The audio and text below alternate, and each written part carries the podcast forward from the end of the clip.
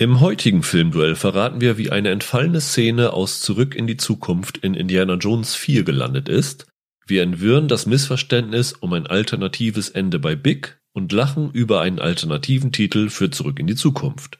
Und schließlich graben wir einen gemeinsamen Sitcom-Auftritt von Tom Hanks und Michael J. Fox aus. Aber zuerst der Trailer. Two sitcom actors grab their skateboard and travel through time to promote Pepsi. Tom Hanks and Michael J. Fox team up with a Spielberg sibling and make an older woman fall for them. But technically, their love interests should be headed to jail for this indecent relationship. It's Back to the Future versus Big. Coming next. Und damit herzlich willkommen zu unserem zweiten Filmduell. Mein Name ist Rüdiger Meier und bei mir ist Michael Hille. Nachdem wir Casino Royale gegen Born Identity gegeneinander haben antreten lassen, haben wir uns dieses Mal dafür entschieden, dass wir zwei Filme nehmen, die nicht komplett das gleiche Genre abdecken, sondern wir haben ja gesagt, dass wir auch mal so ein bisschen spielerisch mit dem Ganzen umgehen wollen Mhm. und haben uns zwei 80er Jahre Klassiker, kann man glaube ich getrost sagen, ausgeguckt.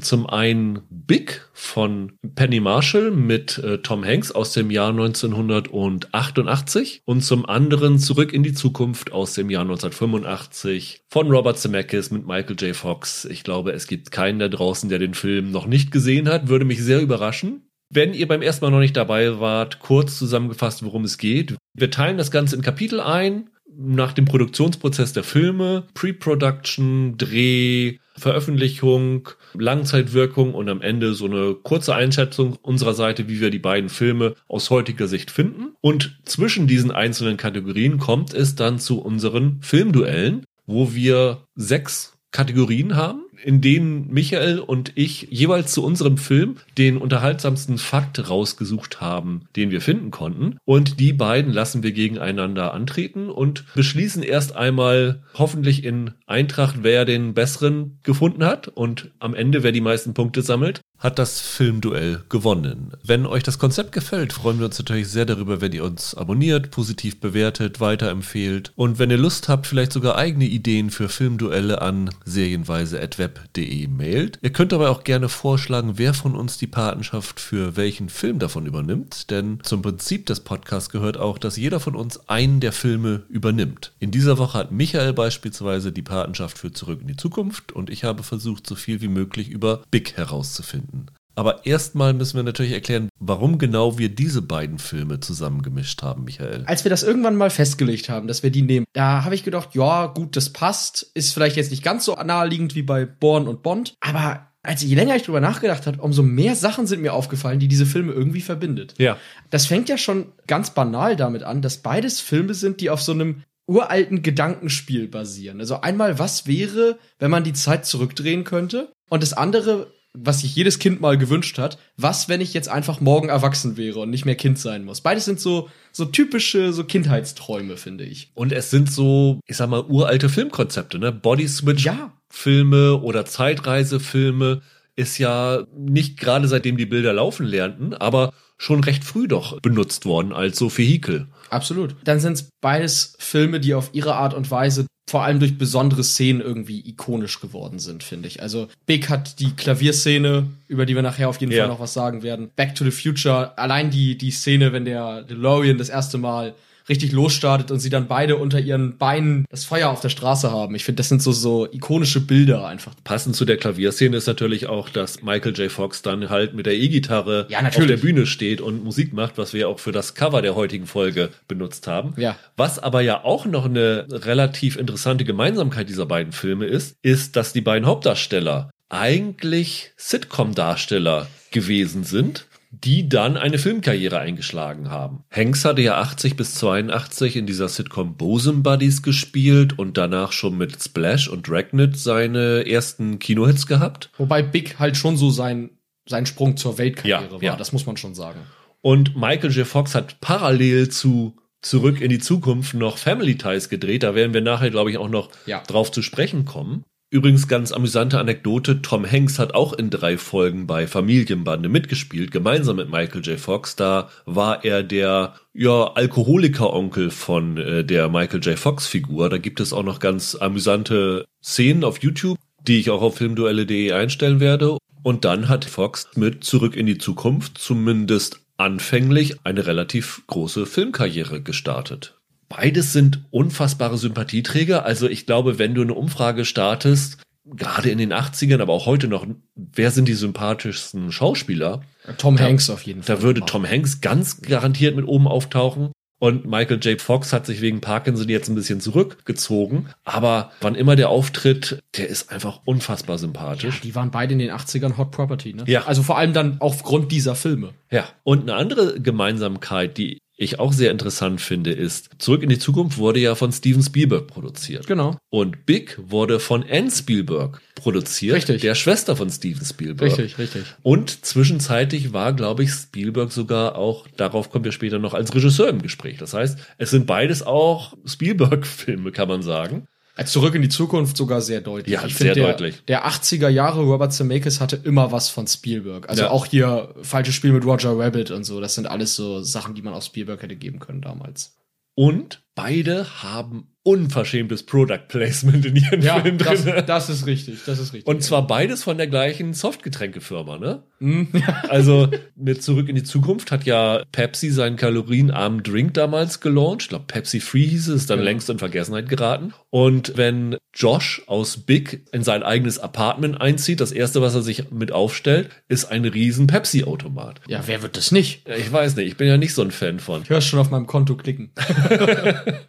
Und von daher sind es tatsächlich, wenn man die beiden Filme nochmal anguckt, wie wir beide das gemacht haben, einige Gemeinsamkeiten dabei. Sie haben ja noch eine lustige Gemeinsamkeit. Bis vor knapp acht Monaten kannte ich beide nicht. Ich habe tatsächlich doch, ist wirklich wahr. Moment, du hast vor acht Monaten das erste Mal zurück in die Zukunft gesehen? Ja, ist wirklich wahr. Das kann nicht angehen. Doch, das war immer so der, neben Harry Potter, so der große Klassiker, den ich nie kannte. Das war immer so eine Lücke bei mir. Irre. Und den habe ich dann irgendwann vor acht Monaten oder so habe ich dann mal ein Blu eine Blu-ray-Box mit der Trilogie in die Hand bekommen, habe die alle drei an einem Tag geguckt, dann um gesagt, komm jetzt, kann nicht sein, dass die Leute damit aufziehen.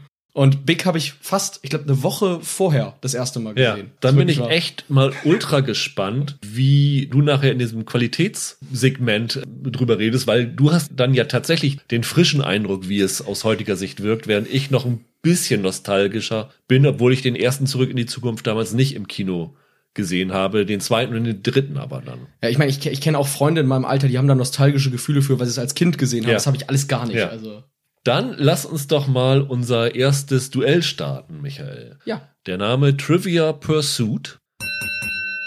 Darin stellen wir vor, was der interessanteste Trivia-Fact war, den wir bei unserer Recherche gefunden haben. Michael, willst du den Anfang machen? Ja, kann ich machen. Äh, Ich muss ganz ehrlich sagen, es ist super, super schwierig, äh, sich da zu entscheiden, weil das ist halt so ein Film über, da ranken sich die Legenden und so und da gibt's echt tausend, tausend Geschichten, die man erzählen kann. Und ich werde nachher auch noch ein paar erzählen. Ich habe mir jetzt einfach mal einen ausgesucht, den wahrscheinlich jeder kennt, der sich mit dem Film beschäftigt, aber es ist einfach immer noch sehr lustig. Und zwar ist das diese legendäre Geschichte, dass Zurück in die Zukunft sich damals Ronald Reagan im Weißen Haus angesehen Ja. hat in seinem Privatkino. Und es gibt ja diese grandiose Szene, in der Marty dann in 1955 Doc Brown fragt, dann sag doch mal, wer in 30 Jahren Präsident ist. Ja. Und Marty McFly sagt, es ist Ronald Reagan. Und Doc Brown glaubt ihm nicht und sagt, der Schauspieler aus den Western, das ist ja totaler Blödsinn und rastet komplett aus. Und zumindest behauptet das der äh, Herr, der da im Weißen Haus gearbeitet hat, Ronald Reagan, soll in dem Moment so losgelacht haben, hat sich wohl minutenlang nicht einbekommen, dass er später sogar verlangt hat, dass die Filmrolle zurückgespult wird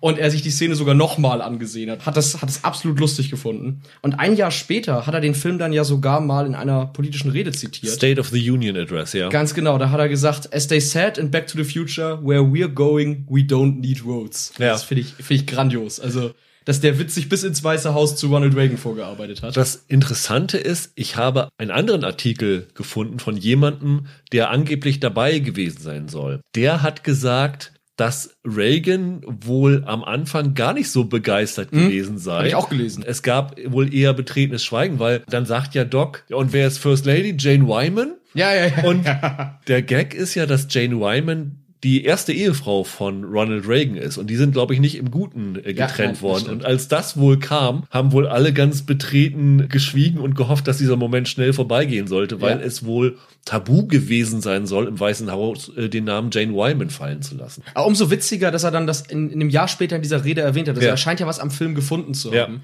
Ja, ich finde, ich fand, es total irre, weil ich auch gelesen hatte, dass äh, Spielberg wohl sehr besorgt wegen dem Satz war, weil er Angst hatte, dass sie sich das vom Weißen Haus abnehmen lassen müssen, Ja. dass sie das überhaupt erwähnen. Äh, scheint ja aber alles glatt gegangen Ja. zu sein. Ich habe für Big einen amüsanten Fact vom Dreh gefunden. Und zwar war ja Kameramann bei dem Film ein Mann, der später auch ein sehr bekannter Regisseur geworden ist, nämlich Barry Sonnenfeld. Der hat Man in Black inszeniert. der ein angespanntes Verhältnis zur Regisseurin Penny Marshall hatte bei diesem Film. Und er wollte so viel wie möglich am Set sein, weil er Angst hatte, dass ihm dann was weggenommen wird. Und dann hat er überlegt, wie kann ich am effektivsten bei der Arbeit sein? Anscheinend war er auch ein sehr autoritärer Chef und er wollte halt auch, dass seine Beleuchter und Kameraassistenten auch Genau. möglichst wenig Pausen machen. Und dann ist er auf die Idee gekommen, Erwachsenenwindeln doch einfach mal zu kaufen. Ja, ja, ja, das hatte ich, das hatte ich auch schon mal gehört. Ja. Und dann ist er in den Laden gegangen und hatte dann aber noch den cleveren Einfall, ich teste die dann einfach mal aus und hat die angezogen und hat sich dann clevererweise in die Badewanne gestellt und einfach laufen lassen und dann festgestellt, dass Erwachsenenwindeln, ich sag mal, für Blasenschwäche sind, Bei aber Big nicht ist ja ganz Ja, zum interessant. Urinieren sind, weil Korrekt. es lief ihm alles am Bein runter. Ja, logisch, logisch. Und dann hat er schnell gesagt, gut, dass ich die jetzt noch nicht den Leuten geschenkt habe und hat sich dann gesagt, äh, diese Idee vergessen wir mal schnell wieder. Eigentlich schade, oder? Weil ich finde ich finde die Idee eigentlich ganz witzig, dass der Sonnenfeld dann auch am Men in Black Set dann irgendwie, weißt du, dass um Tom Lee Jones überall dann Leute in Windeln stehen. Das Wäre doch schön gewesen. Das ist mein Fact. Finde ich auch gut. Okay, dann teilen wir das erste Duell 0,5 zu 0,5. Würde ich, würde ich in dem Fall auch Ja. sagen. Dann kommen wir jetzt zu unserer ersten Rubrik, nämlich Pre-Production.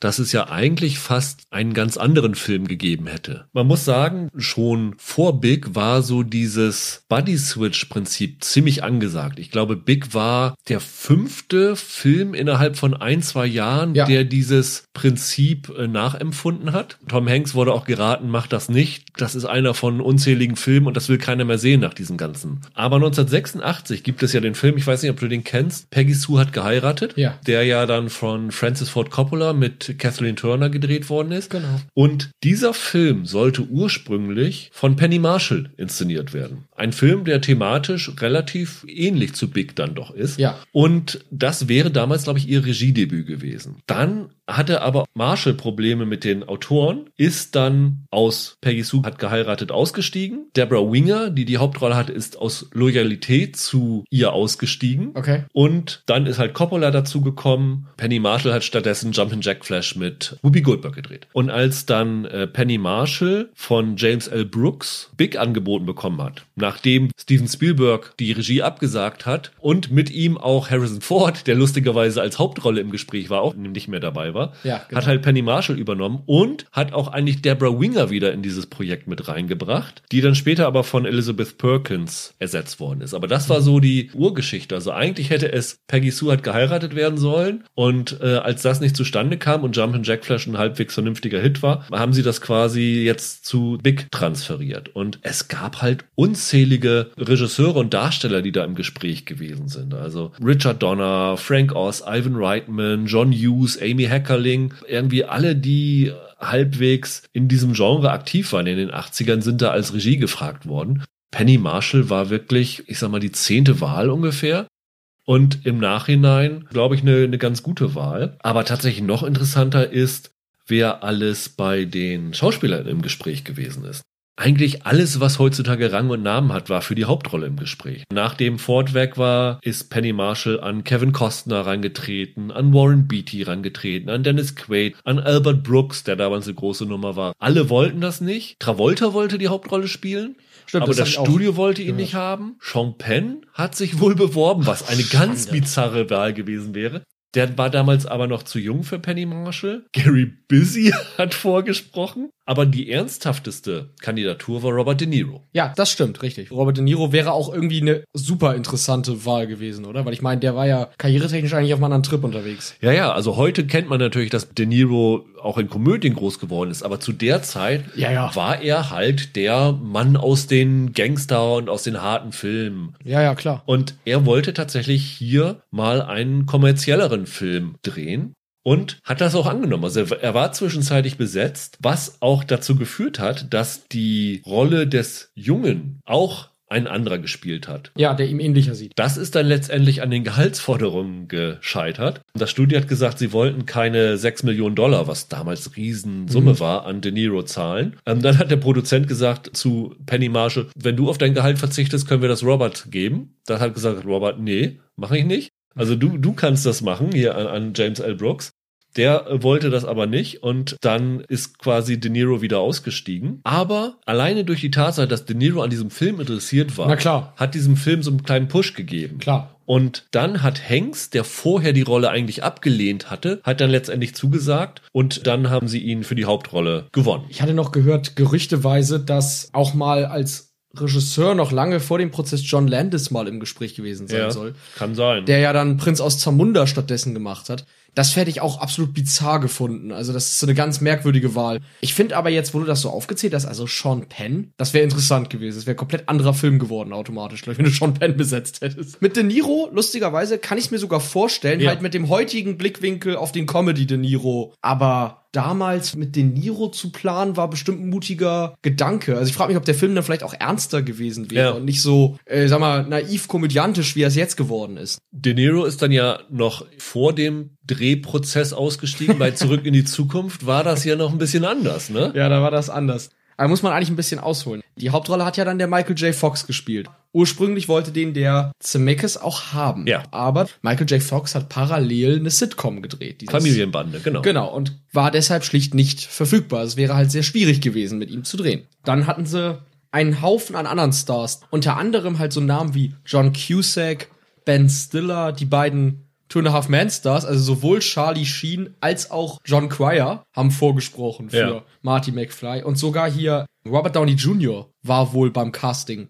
Die berühmteste Geschichte ist wohl, dass sie sogar Johnny Depp da gehabt haben sollen. Und Bob Gale soll später mal gesagt haben, uns wurde erst im Nachhinein erzählt, dass wir Johnny Depp beim Casting gesehen haben. Also was auch immer er gemacht hat, das scheint nicht allzu eindrucksvoll gewesen zu sein. Und am Ende hatten sie sich für äh, C. Thomas Howell eigentlich entschieden, aber der Produzent wollte unbedingt Eric Stoltz. Zemeckis wollte den überhaupt nicht, aber musste ihn halt nehmen. Und den haben sie ja auch tatsächlich mit ihm gedreht, einige Tage. Ich glaube Sechs Wochen haben sie mit ihm gedreht. ja, ich glaube, ich glaube ja. Mussten aber irgendwann einsehen, ganz ehrlich, das funktioniert einfach nicht. Das Problem war wohl, dass Stolz einfach zu ernst wirkte. Er kam halt aus der Drama-Ecke und er hat einfach die Rolle so ernst gespielt, dass der Humor schlicht nicht zündete. Es gibt da auch so kleine Snippets von noch zu sehen. Auf der DVD gibt's, glaube ich, noch die Szenen von ihm, ne? Genau, unter anderem halt diese Bar-Szene, wo er das erste Mal neben seinem Vater sitzt und dann so ganz schockiert zu ihm rüberguckt. Und es wirkt bei Eric Stolz halt wirklich, weiß ich nicht, es wirkt halt falsch. Ne? Ja, meine, das ist natürlich Eric Stolz neben Crispin Glover, der ja das Gleiche macht. Der nimmt das ja auch alles viel Ja. zu ernst. Den Ja. haben sie dann ja auch nach dem ersten Teil rausgeworfen. Genau. Eric Stolz hat halt überhaupt nicht funktioniert. Naja, und dann haben sie halt gesagt, der muss gehen. Das, das bringt einfach nichts. Dann ist der tatsächlich wieder rausgeflogen und dann haben sie am Ende doch den Michael J. Fox für Marty McFly bekommen. In einer absolut spektakulären Aktion, ja, muss man sagen. Also, das fand ich schon irre, als ich das gehört habe. Der hat dann tagsüber Family Time gedreht und ist dann nachts zum Back to the Future Set und hat nachts Back to the Future gedreht. Weswegen Back to the Future halt auch so viel nachts spielt. Ganz weil genau. Das, äh, den Umständen geschuldet Ja, war. fast alle Szenen, die draußen spielen, spielen irgendwie nachts, weil es nicht anders möglich war. Und Michael J. Fox hat mal gesagt, er hat teilweise 22 Stunden gearbeitet, zwei Stunden insgesamt schlafen können, zwischen einigen Tagen. Was irre ist, weil das siehst du ihm im Film ja überhaupt nicht an, ne? Also er wirkt ja ganz hervorragend, trotz alledem. Und lustigerweise, der Doc Brown-Part war ja ähnlich wild. Also da hatten sie ja auch zig Leute vorgeschlagen. Am Ende ist es ja Christopher Lloyd geworden, der zuvor gerade erst Star Trek gedreht hatte, auf der Suche nach Mr. Spock. Ja. Der ist ja der böse Klingone gewesen. Und bei Back to the Future, da hatten sie ursprünglich Robin Williams war mal im Gespräch. Gene Hackman wollten sie mal haben. Gott, Gene Hackman kann ich mir so überhaupt nicht in Nein, sowas vorstellen. Überhaupt nicht. James Woods haben sie angefragt. Und mein Favorite, sie haben tatsächlich Jeff Goldblum auf dem Zettel gehabt. Kannst du dir das vorstellen? Jeff Goldblum als Doc Brown. Jeff Goldblum kann ich mir eher vorstellen als Gene Hackman. Das, das wäre ein ganz junger Doc Brown dann gewesen. Aber dann am Ende, wie gesagt, haben sie dann den, den etwas, zu dem Zeitpunkt würde ich fast sagen, etwas unbekannteren Christopher Lloyd genommen. Also wenn du den vergleichst mit Gene Hackman und Jeff Goldblum, dann war Christopher Lloyd ja doch eine etwas kleinere Nummer. Und es gab aber noch eine signifikante Rolle, für die sie ein alternatives Casting bei Back to the Future hatten, nämlich der DeLorean. Ja, das stimmt. Ganz ursprünglich in der ersten Drehbuchfassung, das hat, glaube ich, John Cryer mal bei Twitter erzählt. Er hat von seinem Vorsprechen erzählt und hat dann erzählt, dass die letzte Szene von Back to the Future eigentlich so war, dass sie die Energie für den Sprung zurück über eine Atomexplosion haben wollten. Genau. Und deswegen auf einem atomaren Testgelände waren. Richtig. Dann ging das halt hoch und Marty musste sich aber irgendwo verstecken und ist dann in einen Kühlschrank gesprungen. Und diese Idee haben sie dann ja für den Auftakt von dem Indiana Jones 4 wieder aufgegriffen. Es war sogar noch ein bisschen bizarrer. Die Zeitmaschine sollte ursprünglich Genau. der Kühlschrank sein. Da ist man aber später von weggegangen, weil man halt Angst hatte, wenn das, wenn der Film gut ankommt, dass Kinder das nachmachen und in den Kühlschrank klettern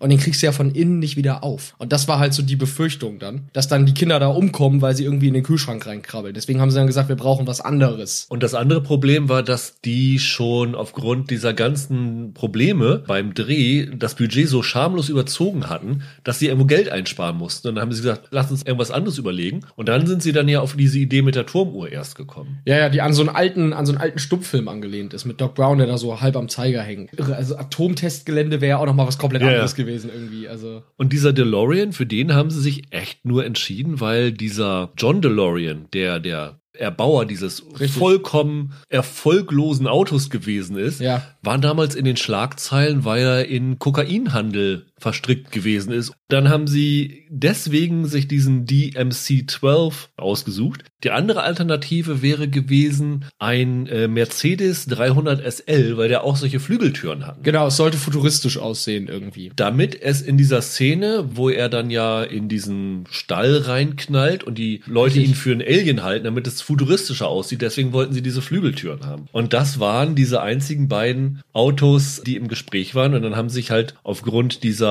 Aktualität halt für das Auto entschieden. Was John Cryer auch noch schrieb, war, dass in der ersten Version Antrieb für den DeLorean Coca-Cola gewesen sein soll, ne? Ja, genau, richtig, ja. Und Wo? die kein, kein Fluxkompensator. Genau. Ist ja lustig, weil dann Pepsi ja, wie wir gesagt haben, Ja. der große Renner war. Ne? Genau. Coke wäre ja dann komplett was anderes gewesen.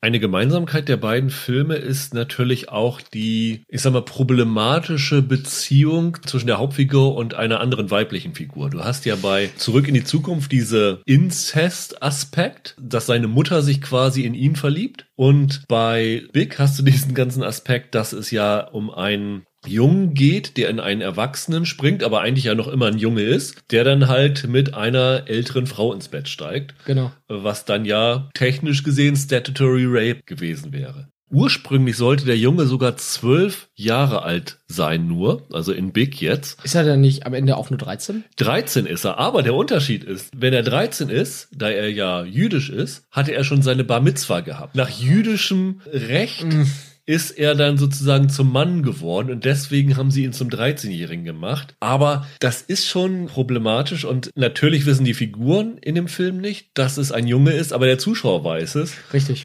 Bei Zurück in die Zukunft hat Spielberg so gesagt, dass dieser ödipale Aspekt der Geschichte ihn richtig abgestoßen hätte. Ja, nicht nur ihn. Also der Witz ist ja, dass Zemeckis und Gale dieses Drehbuch ja zig Studios angeboten hatten über Jahre hinweg und unter anderem auch dem Disney-Konzern. Und Ja. die haben es damals abgelehnt, weil sie halt gesagt haben, es geht ja direkt um Inzest. Das ist ja im Film alles nicht so sonderlich dramatisch. Die haben ja auch nichts miteinander. Im Gegenteil, Marty versucht ja seine Mutter mit einem anderen zusammenzubringen, mit seinem Vater. Aber Disney konnte sich das absolut nicht vorstellen, einen Film mit Inzest zu produzieren. Weshalb es halt so tückisch war. Das Drehbuch war schon 1980, der erste Entwurf fertig. Ja. Das äh, letzten Endes überhaupt jemandem anzudrehen. 40 Ablehnungen, sagte Bob Gale mal. Ja, ja, ja. Und die Inspiration zu dem Film hatte er ja dadurch, dass er das Jahrbuch seines Vaters irgendwo auf dem Dachboden oder irgendwo gefunden hätte. Genau, ne? er hat ein Bild von seinem Vater gesehen und sich gefragt, wenn ich mit meinem Vater zusammen auf die Highschool gegangen wäre, wären wir wohl Freunde Ja. gewesen. Und er meinte mal im Interview wahrscheinlich nicht, also er konnte sich nicht so wirklich vorstellen. Gail hatte dann die Idee, wenn ich in die Vergangenheit reisen könnte, könnte ich es quasi rausfinden, ob mein Vater und ich uns verstanden hätten. Und Zemeckis meinte, er würde das auch gern machen, weil seine Mom ihm, als er Kind war, immer Erinnerungen an die Highschool erzählt hat und die sich teilweise stark widersprachen. Und er gern gewusst hätte, was davon denn stimmt.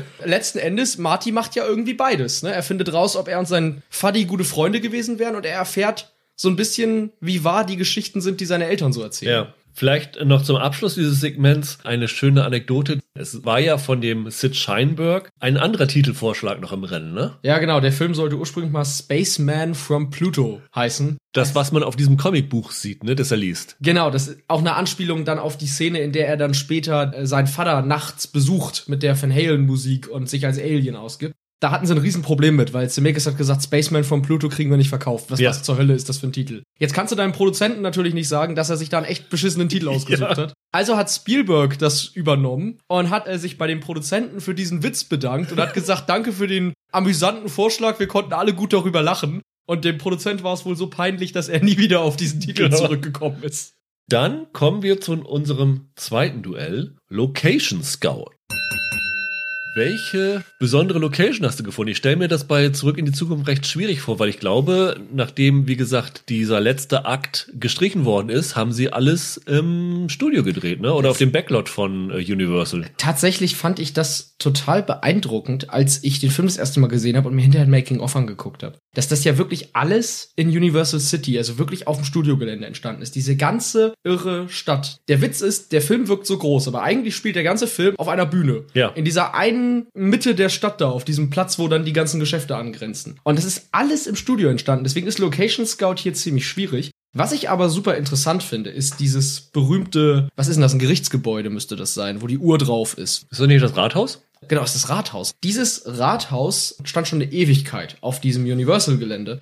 Und da haben sie zig berühmte Filme gedreht. Also zum Beispiel dieses Rathaus dubelt auch das Gerichtsgebäude, deswegen komme ich jetzt auf Gericht, in Wem die Nachtigall stört. Dieses äh, Gebäude hast du schon in zig berühmten Filmen gehabt. Das fand ich einerseits ganz interessant. Und andererseits, das bezieht sich allerdings dann nicht mehr ganz direkt auf Zurück in die Zukunft, sondern schon mit auf den zweiten Teil. Da mussten sie ja das ganze Gelände dann wieder aufbauen, weil das dann jetzt im Jahr 2015 dann da in der Zukunft spielt. Und äh, blöderweise war alles weggerissen, weshalb sie den Riesenaufwand hatten, den ganzen Mist da wieder aufzubauen. Und das hat am Ende dazu geführt, dass sie dann Teil 2 und 3 am Stück gedreht haben. Weil Zemeckis gesagt hat, jetzt bauen wir das nicht wieder alles ab, bis wir dann no noch einen Film machen. Jetzt lassen wir es gleich stehen und drehen das alles in einem Rutsch. Ist das denn eine Location, die man heute auf einer Universal Studio Tour besuchen kann noch? Du kannst heute noch auf der Universal Studio Tour über, ich glaube nicht das ganze Set ist mehr vollständig, aber ein großer Teil kannst du immer noch besuchen. Ich war nämlich mal in Orlando, das ist aber auch 20 Jahre her, Mhm. bei Universal Studios. Da kann ich mich nicht daran erinnern, dass es da sowas noch gab.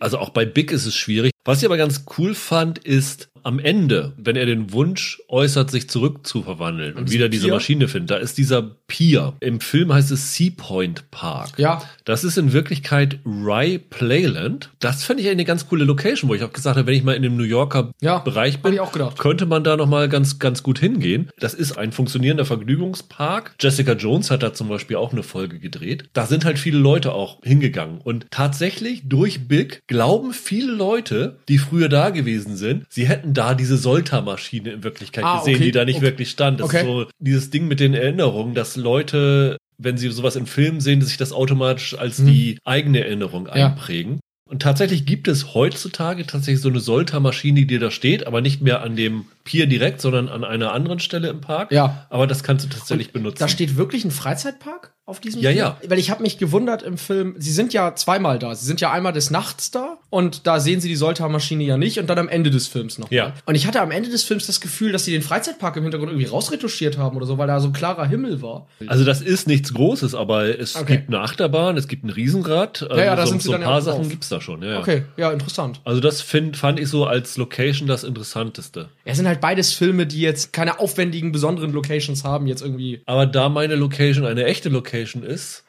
glaube ich, ist das schon mal Nein, aber da, da stimme ich dir zu. Den, den Punkt kannst du haben.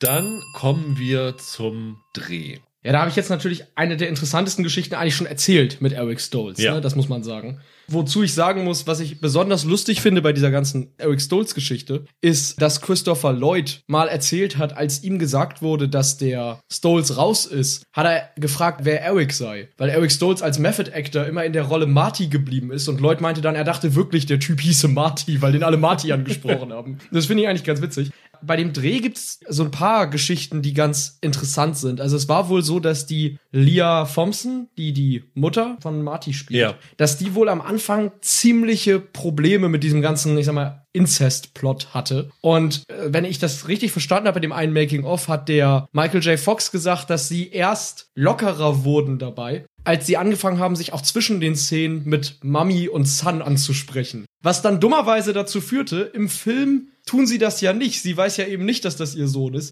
Dass sie dann dummerweise ständig Szenen verhauen hat, weil sie Son anstatt Marty gesagt hat. Und dann hat sie eine Szene nach der anderen versemmelt. Aber ich glaube, der große Störenfried am Set war Crispin Glover Ja, ja. der scheint ja ein ziemlich ehrgeiziger und sehr ernster Typ gewesen zu sein, der auch so ein bisschen der Ansicht war, dass das sein Film ist und er so der große Star in dem Kram ist und der absolut keinen Bock hatte, sich irgendwie die Show stehlen zu lassen und nicht umgänglich war, sagen wir es mal so. Also der hat sich geweigert, bestimmte Sätze zu sagen, weil er sie cheesy fand. Seine Klamotten fand er falsch. Er kam mit diesem Comedic Tone nicht so richtig klar und fühlte sich von Michael J. Fox immer eher veralbert als ernst genommen. Und der war wohl ein ziemlicher Störenfried am Set. Und ist dann ja auch zwischen Teil 1 und 2, hast du ja vorhin gesagt, rausgeflogen. Ja. In Teil 2 töten sie die Rolle ja einfach, damit er quasi raus ist. Da gibt's ja auch verschiedene Gerüchte, woran das liegt. Einerseits soll er zu viel Geld gewollt haben, andererseits sollen sie nur auf den Vorwand gewartet haben, den rausschmeißen zu können. Zemeckis hat danach gesagt, die Hälfte der Zeit war er komplett ab von der Interpretation, wie die Figur eigentlich sein sollte. Jedes Mal, wenn er da reinstolziert, dann ist das so ein bisschen wie jemand, der sagt, hier, wo ist die Kamera? Kommt ja auf mich, auf mich, auf mich, auf mich. Ja, ja, ja, also absolut. es ist äh, sehr strange schon, ja. Er war ja wohl auch überhaupt nicht einverstanden damit in dieser äh, Enchantment Under the Sea Szene, wo dann Marty seinen Musikmoment Ja. hat. Das alles, was er da in der Szene noch tut, ist halt mit der Mama zu schmusen und zu tanzen. Er wollte da wohl auch irgendwie noch einen Music Moment haben Ja. oder so. Wo dann auch Zemeckis ihn mal zur Seite genommen hat und gesagt hat, Glover, entweder du reißt dich jetzt zusammen oder hier gibt's ein richtiges Unglück. Diese Gitarrenszene hat ja Michael J. Fox nicht selber gespielt, Nein. aber er hat zumindest die Fingerbewegungen authentisch dazu gemacht, weil er hat mit einem Mann namens Paul Hansen, der sein Gitarrenlehrer war, hat er all die, die Griffe einstudiert. Da hat er zu Max gesagt, okay, du kannst jederzeit auf meine Finger schneiden, das passt dann schon zur Musik. Und dazu hat er noch eine Choreografie mit dem Choreografen von Madonna studiert, ne? Genau. Richtig, richtig. Und er war dann wohl sehr nervös, nicht wegen dieser Szene, sondern wegen der Szene am Anfang des Films, als er bei diesem Schulwettbewerb auftritt und die Gitarre spielt. Weil da sitzt ja in der Jury der eine Herr, der dann aufsteht und sagt, ihr seid zu laut oder so. Ja. Das ist ja Huey Lewis. Genau. Also der ja auch den, den Titelsong da am Anfang The singt. Power of Love, ja. Genau. Da ist er wohl auch super nervös gewesen. Und Huey Lewis soll später gesagt haben, der Junge hat das eigentlich ziemlich gut gemacht. Er singt aber auch nicht selber, ne? Das macht, das macht auch wer anders. Ja. Mark Campbell hieß der Mann, glaube ich, ne? Genau, Mark Campbell. Er steht zwar im Abspann, wenn dann am Ende der Song genannt wird, und er hat auch noch mal so ein Special Thanks bekommen. Aber heutzutage zumindest würdest du ja im Abspann auch irgendwie hinschreiben, Marty McFly, Singing Voice bei den anderen Actors. Das hat man damals halt noch nicht gemacht. Also die Dreharbeiten waren nicht ganz einfach durch diese ganzen Probleme mit den Schauspielern und das hat ja nicht nur dazu geführt, dass das Budget überzogen worden ist, sondern auch, dass der Starttermin verschoben worden ist nachher. Ne? Also Ja, genau. eigentlich, eigentlich wollten sie, glaube ich, im Mai starten und dann haben sie es erst auf August geschoben. Und dann ist der Film dann überraschenderweise, ich glaube, das Studio hatte da auch keine großen Ambitionen mehr, bei Testvorführungen so unfassbar gut angekommen, dass dann Sid Sheinberg gesagt hat, okay, ihr habt hier einen echten Hit. Was braucht es, damit ihr rechtzeitig zum 4th of July, zum Independence Day da seid, weil das damals noch das große Kinowochenende schlechthin gewesen ist. Und dann haben sie tatsächlich noch mal, nachher nochmal richtig Geld reingepulvert, damit der Film rechtzeitig starten konnte. Ganz genau. Dann hatten sie ja noch das Problem, glaube ich, dass sie in den letzten Monaten, dass das Editing so lange gedauert hat. Der Film war irgendwie weder Fisch noch Fleisch so richtig in den, in den finalen Phasen. Dann haben sie noch einen Haufen an Szenen rausgeschmissen. Also da gab es eine Szene, in der der Vater irgendwie in so einer Telefonzelle eingesperrt ist und deshalb nicht zu dem Tanz mit der Mutter rechtzeitig kommt. Dann gab es irgendwie eine Szene, in der Doc Brown im Jahr 1955 in den Playboy guckt und dann so abschätzig sagt, "Hä, in der Zukunft sieht's besser aus oder irgendwie sowas. Und wenn ich mich richtig erinnere, war es sogar so, dass Zemeckis kurz vor Kinostart, wirklich ganz kurz vorher, die ganze Johnny B. Good Szene beinahe rausgeschnitten hätte. Oha. weil er gesagt hat, es bringt den Plot nicht voran. Das hält die, hält die Handlung einfach nur auf. Aber es war dann die letzte Testvorführung, bei der die Leute dermaßen abgegangen sind bei der Szene, die ihn dazu gebracht hat, die Szene doch nicht zu entfernen. Aber er soll bis heute nicht ganz zufrieden damit sein. Also er hat wohl bis heute das Gefühl, er hätte sie eigentlich rausnehmen müssen, witzigerweise. Dabei ist das so die ikonische Stelle Ja. schlechthin, ne? Ja. Also wenn dann da der Cousin von Chuck Berry dann in so einen Nebenraum geht und ihn anruft und sagt, hier hör mal, du hast einen Hit oder so. Das finde ich, ist der Lacher. Ja, irgendwie haben wir nur problematische Dreharbeiten, weil auch Big war von Problemen geplagt. Ja. Zumindest wenn man der Biografie von Barry Sonnenfeld Glauben schenkt, der da tatsächlich ziemlich vom Leder gezogen hat. Also das Verhältnis zwischen ihm und Penny Marshall war wohl nicht ganz einfach. Ja, der Sonnenfeld ist aber auch ein schwieriger Typ, ne? Ja. Also ich glaube, wer versteht sich schon gut mit dem? Das war ja wirklich immer so ein Fall bei dem. Er sagt zum Beispiel, ein Beispiel ist ja Elizabeth Perkins, die ja dann den Love Interest von Tom Hanks spielt. Da hat sie während der Dreharbeiten nicht gewusst, welche Haarfarbe die haben soll. Ah. Das heißt, sie haben dann tatsächlich Szenen mit ihr gedreht. Erst als Blondine und dann haben sie schnell die Perücke ausgetauscht und dann als Rothaarige nochmal gedreht. Und dann haben sie tatsächlich die erste Nacht wirklich die Szenen doppelt gedreht, weil sich Penny Marshall angeblich nicht entscheiden konnte, welche Perücke es sein soll, bis sie sich dann letztendlich dann nach dem ersten Tag entschieden haben, wie es aussehen soll. Aber das waren nicht die einzigen Szenen, die sie doppelt gedreht haben. Ne? Da gab es doch noch die Geschichte da mit äh, Tom Hanks und dem kleinen Jungen, der seine Rolle spielt. Das hatte ich mal irgendwo gelesen. Dass es ja auch so war, dass verschiedene Szenen ursprünglich erst mit dem Kinddarsteller gedreht wurden. Ja, wobei das ist tatsächlich so gewesen, dass es nicht, ich sag mal, diese teuren Aufnahmen, Nein, nein. professionelles Aufnahmen war, sondern sie haben quasi so Home-Video-Aufnahmen gemacht. Genau. Zum Beispiel diese Szene, wo er auf dem Squashplatz gegen Genau. den Rivalen seiner Firma antritt. Und dann haben sie dem David Moskow gesagt, der den jungen Tom Hanks gespielt hat, wie würdest du das denn machen? Und dann hat er halt mit seinem Kumpel diese Szene gedreht und halt immer diesen Ball weggehalten, sodass der andere nicht Mhm. daran kommen konnte. Und das haben sie dann äh, sozusagen durch diese Szene entwickelt erst. Der Witz ist ja, obwohl Tom Hanks 90% der Screentime hat als diese Figur und der Junge ja wirklich nur, weiß ich gar nicht, kommt der auf 10 Minuten insgesamt? Vielleicht Ja, ungefähr, ja. oder? Dass es ja wohl dann doch eher so war, dass man nicht zu dem Jungen gesagt hat, versuch in deinen wenigen Szenen wie Tom Hanks zu spielen, sondern Tom Hanks wirklich versucht hat, wie dieser Junge zu spielen, ne?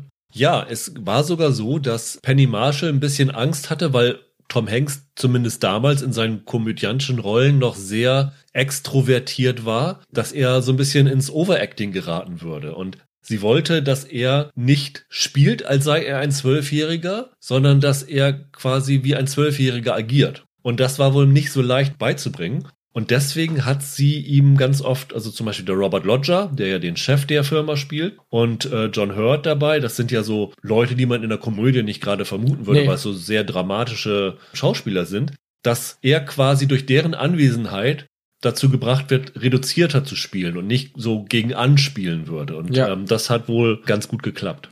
Tom Hanks war ja damals übrigens auch schon Vater. Und, Ach, tatsächlich? Das ja, wusste ich nicht. Colin, sein Sohn, war damals schon zehn Jahre alt. Ach was, okay. Und es gibt doch am Anfang wie Kinderreim, Abzählreim, Shimmy Shimmy Coco Pop, den Ah, ja. sie da sagen. Was er dann benutzt, damit Genau. der Junge weiß. Und das hat Tom Hanks Sohn im, im Feriencamp gelernt, diesen Abzählreim. Und Ah. der hat quasi Tom Hanks die Vorlage gegeben und Ah. ähm, so haben sie das in diesen Film eingebracht. Ja, sehr witzig. Aber wie gesagt, das größte Problem war halt Marshall gegen Sonnenfeld. Marshall hat wohl Sonnenfeld sogar gesagt, sie haben gesagt, ich kann dich nicht feuern, das ist okay. Es ist nur das Problem, du bist nicht wirklich gut in deinem Job. das ist natürlich Autsch. keine besonders angenehme Ja. Arbeitsatmosphäre. Nee, überhaupt nicht. Eine ganz interessante Anekdote vielleicht zum Abschluss bezieht sich auf das Ende. Ja. Denn am Ende des Films findet die Susan, also die Elizabeth Perkins Figur ja raus, dass der Josh halt eigentlich in Wirklichkeit ein kleiner Junge ist. Und dann gibt es ja noch so einen Abschiedskuss. Und im Drehbuch stand wohl drin, dass sie ihn auf den Mund küssen soll. Und da hat Penny Marshall gesagt, nee, das können wir jetzt nicht machen. Also dann ist ja sozusagen dieses, Sie wusste es nicht. dieses wusste nicht passé genau. Sie Mhm. weiß es dann ja und deswegen küsst sie ihm dann nur auf die Stirn. Und es gibt das Gerücht tatsächlich, das findet man ganz oft, dass es ein alternatives Ende gibt. Es gibt Leute, die behaupten, das hätten sie auf einer VHS in Neuseeland oder so gesehen, Aha. in dem der junge Joss, nachdem er zurückgekehrt ist, wieder in seine Schule zurückkehrt, in der Klasse sitzt und dort ein Mädchen entdeckt, das aussieht wie diese Susan. Ah, okay. Mhm. und dann feststellt, dass es tatsächlich Susan ist, die auch diese Solter-Maschine benutzt hat und sich wieder in ein Kind zurückverwandelt hat, damit sie mit diesem Josh zusammen sein. Was er ihr auch Kann. anbietet in der Ja. Solter-Szene. Das Studio behauptet, diese Szene sei nie gedreht worden. Mhm. Und ich meine, ich habe herausgefunden, wo dieses Missverständnis herkommt. Weil im gleichen Jahr ist ein Film rausgekommen namens Eine verhängnisvolle Erfindung. Ja. Der auch so eine Body-Switch-Zeitreisegeschichte ist. Und dieser Film endet tatsächlich so wie diese angebliche alternative Version von Big. Mhm. Ich vermute, dass Leute die Prämisse von Big hören und denken, ach, diesen Film habe ich gesehen, der endet ja so und so. Okay. Beziehungsweise diese beiden Filme in eine Gehirnwindung zusammenschmeißen. Ja. Also dieses alternative Ende gibt es wahrscheinlich so nicht. Im Internet nennt man sowas ja diesen Mandela-Effekt, Genau. ne? dass sich Leute an Sachen erinnern, die gar nicht passiert sind. Exakt, so. Verstehe. Ist cool. Wäre aber auch ein blödes Ende. Also Ja, das Ende ja, jetzt ja. im Film ist Hätte deutlich überhaupt besser. nicht gepasst. Ne? Dann kommen wir zu unserem dritten Duell. Kassenknüller.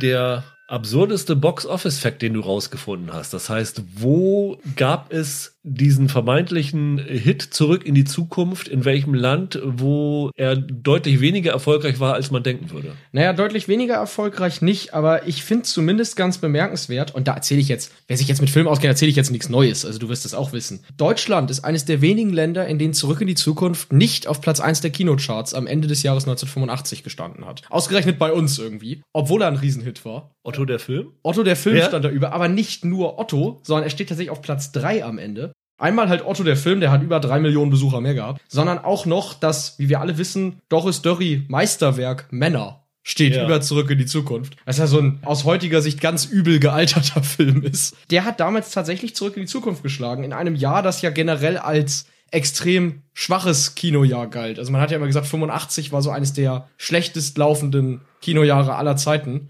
Und lustigerweise soll Steven Spielberg daran Schuld gehabt haben, hat Ja. man immer gesagt. Weil sie in Hollywood alle versucht haben, Indiana Jones Filme und Star Wars Filme zu kopieren und das Publikum da die Schnauze voll von hatte. Ich versuche ja immer solche nationalen Phänomene da rauszulassen, weil ich finde, es gibt nationale Eigenheiten, französische Komödien in Frankreich, spanische Ja. Sachen in Spanien, japanische Filme, die dann nationale Phänomene sind, wo man Mhm. dann sich das auch erklären kann, warum, also aus heutiger Sicht kannst du dir natürlich nicht erklären, warum Männer mehr Erfolg hatte als zurück Ja. in die Zukunft, aber aus damaliger Sicht war das schon verständlich. Ich habe auch einen deutschen Film, der Big geschlagen hat. Aber nicht in Deutschland. Okay. Das ist der Gag dabei. Okay. Und zwar in Frankreich. In Frankreich hatte Big zumindest weniger als eine Million Zuschauer, weil das Ranking für das Jahr endete bei einer Million und da ist Big nicht aufgetaucht. Im gleichen Jahr hat in Frankreich der Film Bagdad Café im Deutschen Out of Rosenheim Ja. 2,3 Millionen Zuschauer gehabt. Ja. Also mindestens mehr als doppelt so viele wie Big. Und das fand ich so bizarr, weil selbst in Deutschland hatte Big mehr als Out of Rosenheim. Mhm. Ich glaube 300.000 mehr. Und in Frankreich war dieser Out of Rosenheim von Percy Adlon so ein Riesenhit, was ich mir aus heutiger Sicht überhaupt nicht erklären kann. Gibt's aus dem Film nicht diesen Song, this Calling You? Ist das, ich glaube, das ist damals, also der, der Titelsong von Ja. dem Film, ist in Frankreich so ein Riesenhit gewesen. Also ich glaube, es liegt an dem. Ja, die Frage ist, ist der Titelsong ein Hit Ja, gewesen wegen dem Film das- oder ist der Film ein Hit wegen dem Titelsong Das weiß gewesen? ich jetzt auch nicht. Die Frage wäre, war das schon vor Kinostart in Frankreich so ein Ja. großer Hit, dass sie deshalb alle in den Film gegangen sind oder so? Ich hatte das auch gelesen und fand das auch etwas bizarr, dass so ein deutscher Film, der bei uns total unwichtig Ja. ist, da in Frankreich so ein Hit war. Finde ich echt schräg. Also so viel mehr als Big. Wobei das Big in Frankreich nicht so gut gelaufen ist, wundert mich jetzt gar nicht so, weil amerikanische Komödien haben es in Frankreich immer ein bisschen, auch heute Ja. noch, schwierig. Die lachen eher über ihre eigenen Komödien, muss man sagen.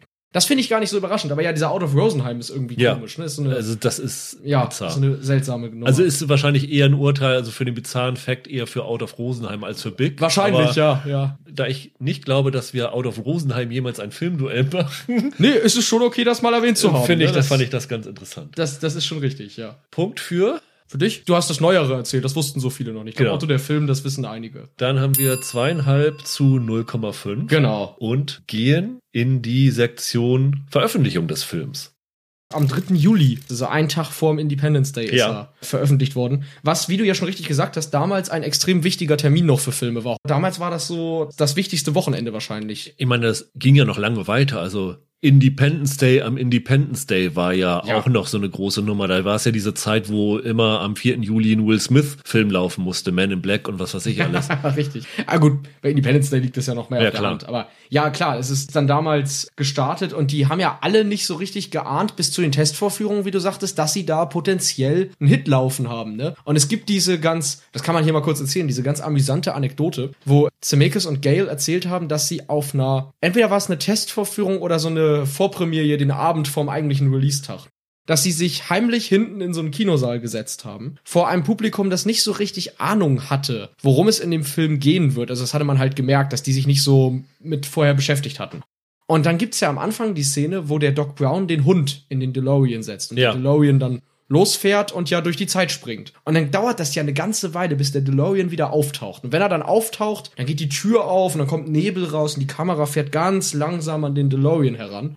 Und Zemeckis kann sich erinnern, dass im Kinosaal eine richtige Anspannung in dieser Szene war, weil extrem viele Zuschauer damit rechneten, dass mit dem Hund jetzt irgendwas passiert ist. Zemeckis hat sogar mal gesagt, er glaubt, dass das eine der Kerngründe für den Erfolg des Films war. dass sie den Hund nicht getötet haben. Nee, nee, dass so viele Zuschauer am Anfang halt mit so einer Art Horrorfilm rechnen durch diese Hundeszene und dadurch umso befreiter loslachen können, wenn es dann anfängt albern zu werden. Das fand ich immer eine total interessante Anekdote. Und dann hat das Ding sich eine Ewigkeit auf Platz 1 der Das war Kinocharts gehalten. unglaublich. Also ich habe das Also- auch aufgeschrieben. Von den ersten zwölf Wochenenden in den USA Ja. war es elf Wochen an eins. Ja. Nur in Woche vier nicht. Da kam äh, European Vacation, also Genau. dieser Griswold-Film, wo sie nach Europa mit Willy Milovic Ja, ja. fahren. Der war eine Woche kurz an Nummer eins Und hat sich ist dann gleich- hat sich gleich verabschiedet und wirklich elf Wochen an eins. Ich meine, das ist heute unvorstellbar, Absolut. aber auch damals war das eine Seltenheit. Ja, und das war halt ein Erfolg, wie es ihn zuletzt eigentlich mit Star Wars gab. Selbst die Indie-Filme hatten nicht ganz so heftig abgeräumt.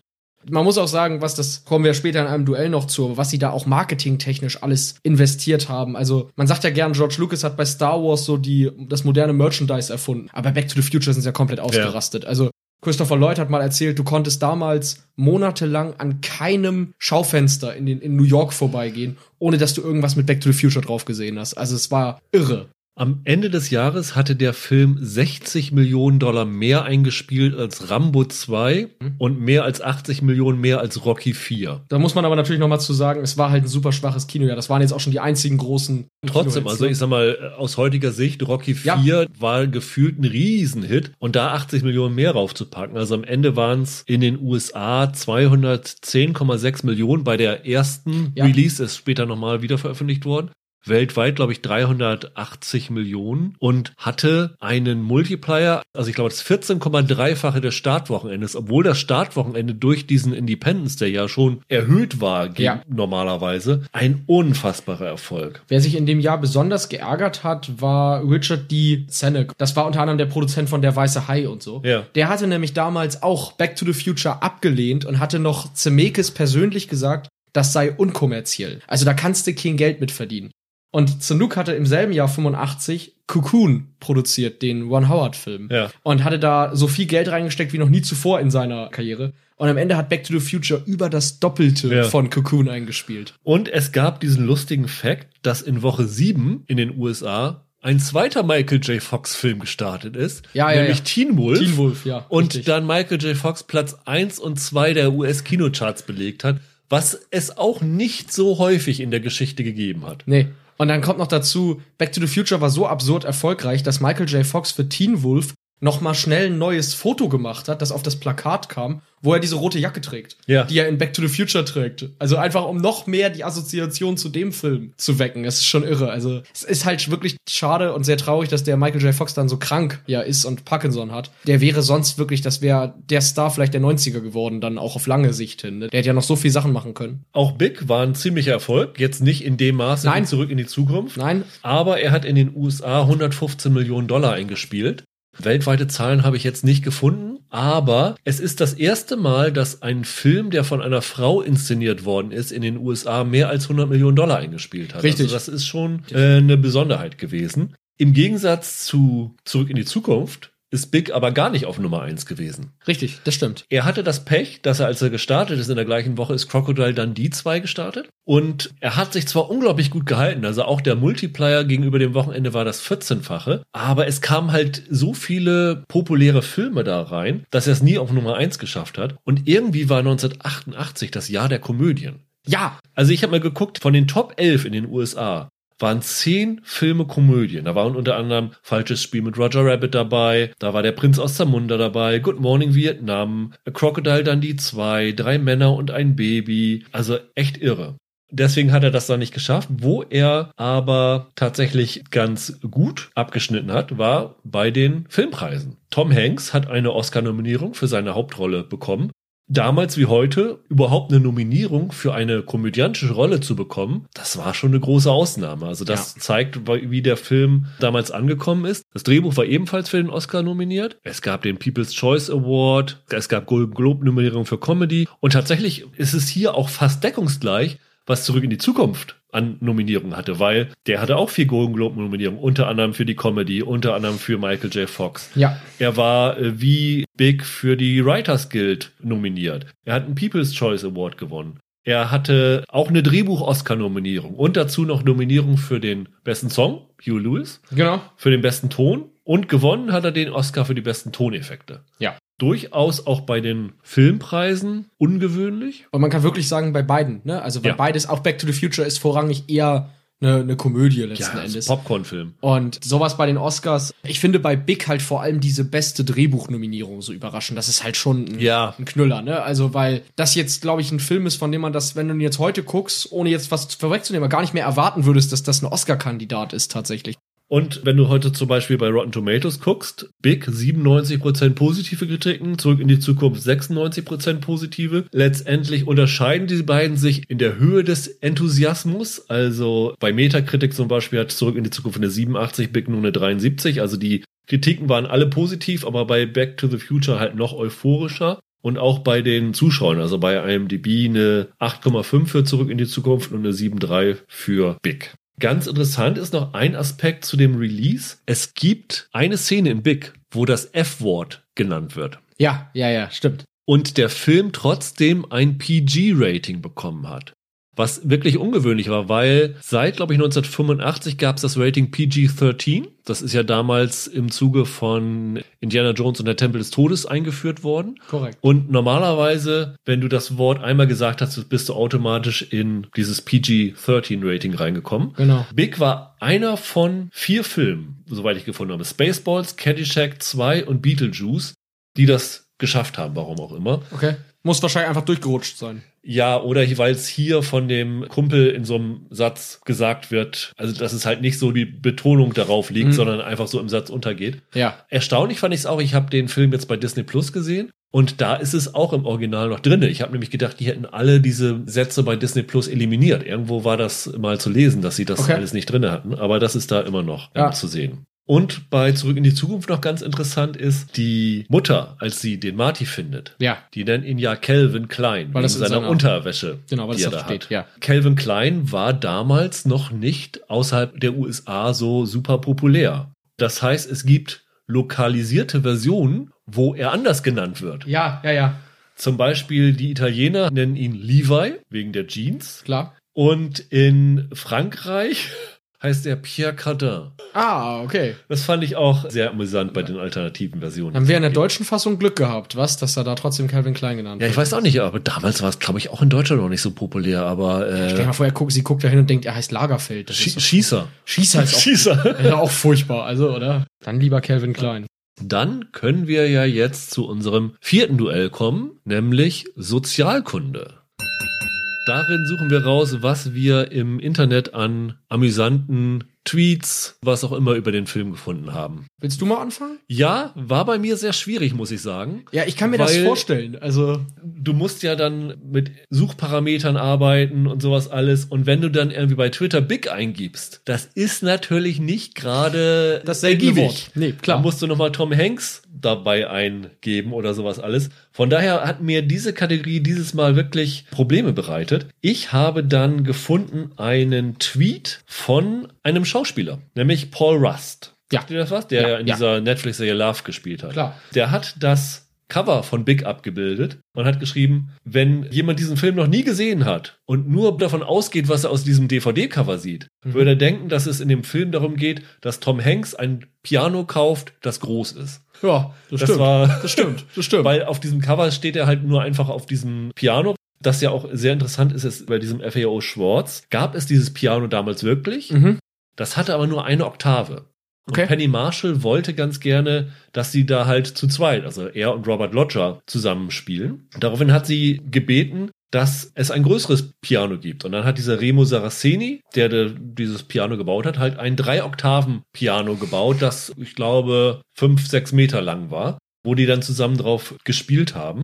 Und später wurden diese Versionen, konntest du dir vor 15.000 Dollar, konntest du dir so ein Klavier nach Hause holen. Nicht schlecht. Was hast du? Ich glaube, das dürfte dir nicht schwerfallen, dieses Mal, das Nee. zu übertreffen. Nee, ich muss aber sagen, ich schummel ein kleines bisschen. Der Tweet redet zwar von Back to the Future, er meint aber auch den zweiten Teil. Trotzdem fand ich das so lustig, dass ich es unbedingt vorlesen wollte. Das ist von äh, dem Twitter-User Guido V4. Und ich habe das vor zwei, drei Tagen gedacht und musste mit so einer sehr, mit so einem sehr bitteren Ton, ehrlich gesagt, drüber lachen. Der hat nämlich geschrieben, wir haben zwar keine fliegenden Autos und Hoverboards bekommen, aber zumindest ein Teil der Vorhersagen von Back to the Future ist eingetreten.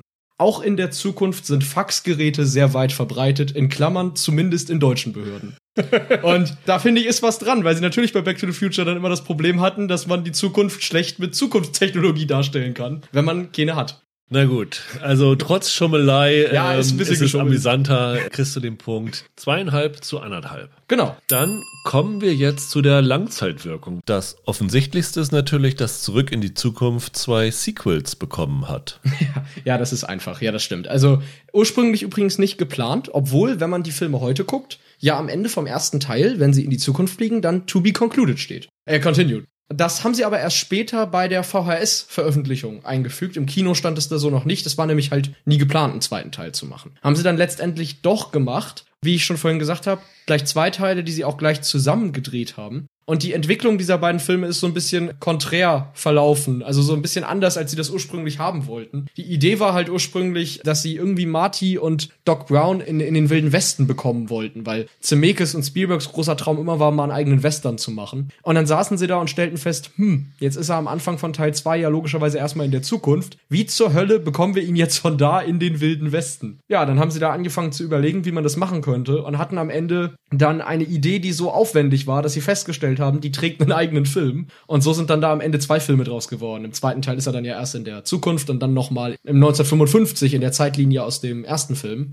Und dann ja erst im dritten Teil sind sie dann im Wilden Westen 1885 und müssen da versuchen, eine Lokomotive zu entführen und so. Also ganz witzig. Aus, der, aus dem Wunsch nach einem zweiten Teil sind dann am Ende zwei Filme geworden, weil die beiden es schlicht nicht anders hinbekommen haben, diesen Western-Film zu drehen. Und damals waren Trilogien ja noch nicht so üblich. Ne? Also ich meine, es gab die Star Wars-Trilogie, es gab theoretisch Indiana Jones, die hingen ja jetzt auch nicht so wirklich zusammen. Und ansonsten so richtig Trilogien gab's damals ja noch nicht. Das war ja noch nicht so ein Ding irgendwie, dass man Dreiteiler produziert hat. Da war Back to the Future schon sehr prägend überhaupt für dieses Trilogieformat, zusammen mit Star Wars, würde ich sagen. Auf jeden Fall. Ich sag mal, ein Boom am Genre hat Big, glaube ich, nicht ausgelöst, weil, wie ich da vorhin schon erwähnt habe, gab es zu der Zeit schon so einen Boom an diesem Genre-Stoffen. Also es gab wirklich vier, fünf Filme, die so 87, 88 rausgekommen sind, was ich glaube danach erstmal so eine Sättigung eingesetzt hat. Das nächste Mal, dass es so wieder so eine Body-Switch-Phase gab, war so um 2000 rum. Da kam Hot Chick, Freaky Friday, 30 über Nacht raus. Da hat's nicht so einen richtigen Boom ausgelöst. Nun könnten böse Zungen ja sagen, dass 30 über Nacht quasi das Remake von Big Ja. ist. Ne? Also den kannte ich tatsächlich vorher und auch meine Freundin kannte den vorher und wir haben bei Big die ganze Zeit gedacht, Mensch, irgendwie so ein bisschen kennen wir das alles tatsächlich schon. Also ist ganz witzig. Das einzige, was tatsächlich Big direkt als Folge hatte, war ein Musical. Es gibt ein Big Musical Ja, und lustigerweise gibt es auch ein Zurück in die Zukunft Musical. ganz genau. Das haben sie 2020 angekündigt, dass das adaptiert wird als Bühnenmusical und ich hoffe dann mit größerem Erfolg als Big, ne? Weil das Big Musical doch gar nicht so der Kracher gewesen ist. Ja, das ist erinnere. 1996 rausgekommen. Lief auf dem Broadway, auch nur in dem Jahr, ist dann das letzte Mal, aber nochmal wieder 2019 im Londoner West End aufgeführt worden. Also ist nicht ganz tot zu kriegen gewesen. Hatte auf dem Broadway, glaube ich, nur 193 äh, Vorstellungen, war aber immerhin für Five Tonys, also den quasi den Musical-Oscar Okay, nominiert. cool. Das ist cool. Aber es war einer der größten Musical-Flops überhaupt, was so das Return of Investment angeht. Aber ich glaube, wir können sagen, selbst wenn wir jetzt mal von Fortsetzungen und so wegdingen, ich, den, ich denke, äh, Back to the Future hat natürlich, also da gab's Freizeitparks. Ja, das ist nämlich äh, was ganz Interessantes. Back to the Future hat eine neue Art von Entertainment in Freizeitparks begründet. Und das ist tatsächlich ein Ride, den habe ich selber benutzt damals, 98. Wie soll man es Ähm, nennen? 4, 4D-Erfahrung, oder? Ist das doch so ein bisschen? Ja, also im Grunde genommen ist es wie ein Flugsimulator. Genau, du sitzt also da drin. Du kommst in so einem, so einem kleinen Raum, das wirklich wie ein Flugsimulator ist, und Mhm. da läuft dann halt ein Film ab und du fliegst dann halt im DeLorean durch so ein, so ein Mhm. Abenteuer rein. Da gab es tatsächlich so einen kleinen Disput zwischen George Lucas und Steven Spielberg. George Lucas hatte gerade bei ähm, Disney World oder Disneyland einen Ride namens Star Tours eröffnet. So eine, so eine Star Wars Attraktion. Ja. Und Spielberg war gerade dabei, für Universal eine King Kong Attraction zu bauen. Und Lucas hat ihm gesagt, ja, Universal kannst du knicken, also die kriegen das nie so gut hin wie Disney. Spielberg hat dann Universal gesagt, mach doch aus Zurück in die Zukunft eine Attraktion. Und ursprünglich sollte es, glaube ich, eine Achterbahn sein, so diese diese klassische Attraktion. Aber dann haben sie halt diese Simulatoren kreiert mit IMAX-Screens und sowas alles. Christopher Lloyd wurde wieder engagiert, dass er da noch so eigene Segmente einbaut. Und dieser Ride hat extrem positive Kritiken bekommen, war eine super große Publikumsattraktion und galt so als erstes immersives Freizeitparkerlebnis. Ja. Hat danach den Standard für alle anderen gesetzt, weil dieses Immersive hat das abgelöst. Also wirklich früher waren, ich sag mal, 80 Prozent irgendwelche Achterbahnen, Wasserrutschen, was auch immer.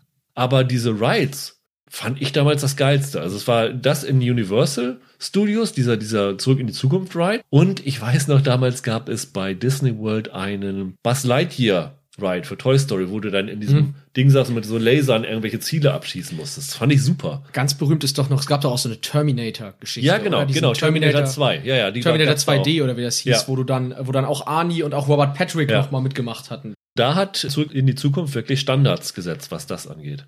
Ganz absurd noch aus heutiger Sicht, von Back to the Future gab es auch noch eine Serie. Ja, es gab ja, eine Animationsserie. Zeichentrick- Genau, eine Zeichentrickserie, die ganz kurz nach dem dritten Teil rauskam, 91, 92, hat zwei Staffeln geschafft und lief bei uns auf Sat 1 damals. Die war zwar größtenteils Cartoon, es gab aber auch Live-Action-Segmente, in denen Christopher Lloyd nochmal Doc Brown gespielt hat und die Folgen eingeläutet hat. In den Zeichentrick-Passagen wurde er dann von dem Homer Simpson-Sprecher, von dem Dan Castellanata, oder wie er heißt, gesprochen. Das spielt nach dem dritten Teil und da taucht dann auch die Clara Brown, seine Frau aus dem dritten Teil, auf. Wird sogar im Englischen auch von Mary Steenburgen gesprochen, die das im dritten Teil gespielt hat. Und auch der Biff taucht in jeder Folge auf und wird auch von dem Thomas F. Wilson gesprochen. Also es war recht hochkarätig besetzt, auch wenn sie den Michael J. Fox nicht für Marty McFly bekommen haben. Auf der Blu-ray-Box, die ich habe, ist sogar eine Folge von diesen 26 Folgen als Bonus enthalten. Und das habe ich mir mal angeguckt. So richtig geil ist das Nee. nicht. Also es ist so ein bisschen cringy, ehrlich gesagt. Aber finde ich trotzdem ganz bemerkenswert, dass es da sogar den Versuch gab, so eine Zeichentrickserie da erfolgreich zu lancieren. Aus den traditionellen Einflüssen hinaus ist auch Elon Musk hat doch auch vor ein, zwei Jahren seinen Cybertruck Ja. präsentiert und hat da gesagt, dass eine der Haupteinflüsse für diesen Cybertruck der DeLorean aus Zurück in die Zukunft war, gemeinsam mit dem Auto aus Der Spion, der mich liebte. Das waren so die beiden Hauptinspirationen für diesen Cybertruck. Also, ich sag mal, das zeigt auch, dass sich Zurück in die Zukunft wirklich in den Köpfen total manifestiert hat, in allen möglichen Bereichen des Lebens. Ich vermute ja auch, dass Back to the Future heute noch diesen auch sehr legendenhaften Status hat, weil es bislang nie durch ein Remake verhunzt Ja. wurde oder wie Indiana Jones durch eine späte Fortsetzung. Und da hat ja Zemeckis entscheidend Grund dran. Der hat ja mal gesagt, dass er sich die Rechte an Back to the Future auf Lebenszeit gesichert hat und dass es kein Remake, keine Fortsetzung und nix geben wird, bis er irgendwann mal stirbt und es nicht mehr verhindern kann. Ja. Aber ich würde auch sagen, also Back to the Future, die Langzeitwirkung ist immens. Und bei Big, denke ich, können wir uns aber darauf einigen, dass vor allem Tom Hanks Karriere Absolut. die Langzeitwirkung von Big ist, weil mit diesem Film ist er zu wahrscheinlich dem heißesten Star der Welt geworden damals. Also wenn man sich anguckt, Hanks Karriere ab 1988 Ja. ist irre. Also 1988 Big, 1989 Scott und Hooch. Mhm. 1990 Joe gegen den Vulkan. Da war jetzt nicht so ein Riesenerfolg. 1992 eine Klasse für sich. 1993 Schlaflos in Seattle und Philadelphia. Oscar. 1994 Forrest Gump. Oscar. Oscar. 1995 Apollo 13 und Toy Story, die Ja. Sprechrolle. Also ich glaube, du wirst keine sieben Jahre Karriere irgendeines Schauspielers finden, die besser ist als das, was Hanks damals äh, hatte. Ja, und wie gesagt, das kann er natürlich vor allem Big verdanken. Ja. Also gerade diese, ich glaube auch gerade diese Oscar-Nominierung, das habe ich oft gehört, hat ihm so einen immensen Respekt verschafft, dass er für so einen Part ernsthaft, es war ja wohl sogar recht knapp, sagt man das. Also er war wohl sogar noch einer der heißeren Anwärter unter den Nominierten auf den Preis am Ende. Das ist natürlich schon irre. Und auch Penny Marshall hat dann zumindest zeitweise einen Schub bekommen. Sie hat dann danach ein Jahr oder zwei Jahre später Zeit des Erwachens gedreht. Ja. Glaube ich, war auch Oscar nominiert, ne? Ja, Wenn ich ja, mich ganz ja. täusche. Und äh, 92 halt auch eine Klasse für sich, war sie da mit Hanks zusammen. Das haben sie dann gemeinsam gemacht. Und bei Zurück in die Zukunft, Zemeckis war danach einer der heißesten Regisseure. Ja, also auch mit Tom Hanks dann ja auch mit später. Tom Hanks lustigerweise, Ja. ja, ja. Forrest Gump, Castaway, Polar Express. Genau, hat also ganz viel mit dem gedreht später. Und, und Roger Rabbit hat er dann halt, war in, eines der ersten Sachen, die danach kamen. ja. Und auch Michael J. Fox war damals zumindest drei, vier Jahre lang eine heiße Nummer. Das waren alles jetzt nicht solche Riesenfilme, aber Geheimnis meines Erfolges, Doc Hollywood, ein Concierge zum Verlieben. Das haben sie total auf diesen Sympathiefaktor von ihm Ja, aufgebaut. ja, ne? Also ja. das war so dieser typische Leading Man, den sie damals haben wollten, der ist daraus geworden. Aber das Problem war ein bisschen, wenn, sobald er einen Imagewandel versucht hat mit Die Verdammten des Krieges oder auf die harte Tour, das ist dann total verpufft und Ja. dann ist er danach ja dann auch wieder zu Spin City und so ins Fernsehen zurückgegangen, weil das nicht so richtig gelandet ist. Ja, wo, wenn nicht hier, könnte ich jetzt noch kurz zwei lustige Easter Eggs loswerden. Die beiden Filme sind mir so in moderneren Adaptionen sind mir jeweils Back to the Future als auch Big kurz in jüngeren Filmen begegnet. Nämlich vor ein paar Jahren gab es von Seth MacFarlane diesen A Million Ways to Die in the West, diese Western-Komödie, wo Christopher Lloyd einen herrlichen Kurzauftritt als Doc Brown hat. Ich weiß nicht, hast du den Film mal gesehen? Nein, habe ich nicht gesehen. Da gibt's wirklich eine Szene, wo er nachts durch diese Westernstadt reitet und aus einer Scheune kommen so Blitze raus. Und dann macht er die Tür auf und dann steht da Christopher Lloyd als Doc Brown und wirft ganz schnell eine Plane über den DeLorean. Und als die McFarlane-Figur fragt, was er da macht, sagt er, es ist nur ein Wetterexperiment. Und Ah, ja. quatscht ihn da so ab und hat so einen kurzen Cameo. Und Big ist vor einiger Zeit in dem DC-Superheldenfilm Shazam kurz aufgetaucht. Da gibt's eine Szene, in der Shazam und sein Gegenspieler sich durch einen Spielzeugladen kämpfen. Und der Gegner packt dann Shazam und wirft ihn durch das Schaufenster und kommt auf ihn zugerannt und rennt dabei über so ein Piano am Boden und spielt da die Melodie beim drüberlaufen, die Tom Hanks da in Big spielt. Also werden heute noch in modernen Kinofilmen immer wieder zitiert. Das zeigt ja auch, dass sie beide sich so in die Popkultur eingebrannt haben. Ja, auf jeden Fall. Also ich glaube, jeder weiß, wenn man Big erwähnt oder zurück in die Zukunft erwähnt, worum es da geht. Absolut. Dann zu unserem vorletzten Duell. Du kannst ausgleichen. Ansichtssache. Darin stellen wir Kritiken vor, die Ja. ein wenig aus der Masse herausgeragt haben. Hm, Soll ich loslegen? Gerne. Ich habe eine Kritik gefunden von einem Herrn namens Jonathan Rosenbaum, der damals zumindest für den Chicago Reader geschrieben hat, der sich über die Prämisse von Big ausgelassen hat Ja. Yeah. und geschrieben hat, wieder einmal wird die Prämisse für eine leichte Form von Unterhaltung gemolken, in der die sexuelle Unschuld des Helden die Hauptrolle spielt. Was die Frage aufwirft, ob die Popularität dieses Genres eine tief sublimierte Form von Kinderpornografie beinhalten könnte. Wohl die destillierte ideologische Essenz des blitzsauberen Reaganismus. Oh Gott, und so einen Schwachsinn muss man jetzt wiederholen. Das ist ja, Ja. furchtbar. Oh, das ist also, Also kurz zusammengefasst, der Kritiker unterstellt dem Film eine leichte Form von Kinderpornografie, was er mit der Reagan-Ära in Verbindung bringt. Womit wir in einem Kritik beide Filme zusammengefasst haben. Everything wrong with movie critics, muss man hier sagen. Ja. Das ist furchtbar. Ja, tatsächlich, ich habe natürlich auch dann geguckt und habe zum Beispiel der Kirk Ellis vom Hollywood Reporter hat den Film damals als die ödipale Version von Ist das Leben nicht schön bezeichnet, also zurück in die Zukunft jetzt. Was ich auch ganz witzig fand. Aber ich muss hier eine Kritik nennen, die ist, glaube ich, innerhalb von so Filmkritikkreisen fast schon legendär daneben gehauen. Von einer Sheila Benson, die damals für die Los Angeles Times geschrieben hat. Und das war die eine große Kritik damals, die den Film komplett zerfetzt hat. Die mochte den überhaupt nicht.